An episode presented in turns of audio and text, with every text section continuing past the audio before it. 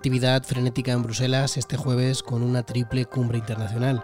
La OTAN, el G7 y el Consejo Europeo se reúnen para abordar la crisis bélica abierta por la invasión rusa de Ucrania, así como sus consecuencias económicas. Buenas noches, estás escuchando las noticias de ABC del jueves 24 de marzo. La OTAN reafirma su apoyo a Kiev para hacer frente a la invasión rusa. La Alianza Atlántica ha activado sus mecanismos de defensa ante un posible ataque de Rusia con armas nucleares, radiológicas, biológicas o químicas. Our top military commander, General Walters, has activated NATO's chemical, biological, uh, radiological and nuclear defense elements esta activación de las defensas de la OTAN ante ataques NRBQ implica, para empezar, poner en guardia a los batallones multinacionales que despliegan en los países de la frontera del este, entre ellos el de Letonia, donde se encuentran unos 560 militares españoles. Más noticias. El Consejo Europeo, que comenzó este jueves en Bruselas, el más importante en muchos años, deberá decidir qué medidas pueden adoptar los Estados para hacer frente a la espectacular subida de los precios del gas y de la electricidad.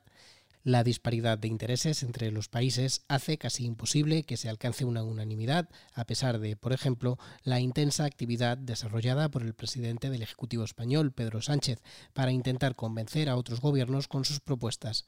Sin embargo, las principales medidas sugeridas por Sánchez no han sido consideradas como esenciales y han quedado relegadas. Así sucede con su intención de modificar el sistema de fijación de los precios de la electricidad en el mercado mayorista, en el que los elevados costes del gas determinan al alza el precio final de la electricidad. El Gobierno de España ha venido proponiendo al Consejo Europeo, a la Comisión Europea, distintas formas para poder paliar esta conexión entre el eh, precio del gas y su traslación al precio de la electricidad. Bueno, nosotros el 29 de marzo eh, vamos a presentar un plan nacional de respuesta a las consecuencias económicas de la guerra y vamos a actuar en todos los frentes. Hoy mismo se está hablando con el sector del transporte precisamente para responder a sus problemas específicos, pero vamos a dar una respuesta concreta eh, y también global al problema de la energía en nuestro país pero evidentemente lo haríamos de manera mucho más eficaz y mucho más contundente si desde el punto de vista europeo diéramos una respuesta europea a, eh, a este problema.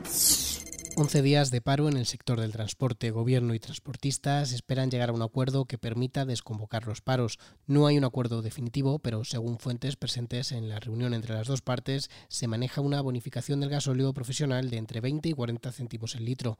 El Comité Nacional del Transporte por Carretera ha reclamado además al Gobierno que eleve de los 500 a los 1.000 millones de euros la cuantía del paquete de ayudas que otorgará el sector. La Corte Británica descarta la inmunidad de don Juan Carlos y tramitará la demanda por acoso presentada por Corina Larsen.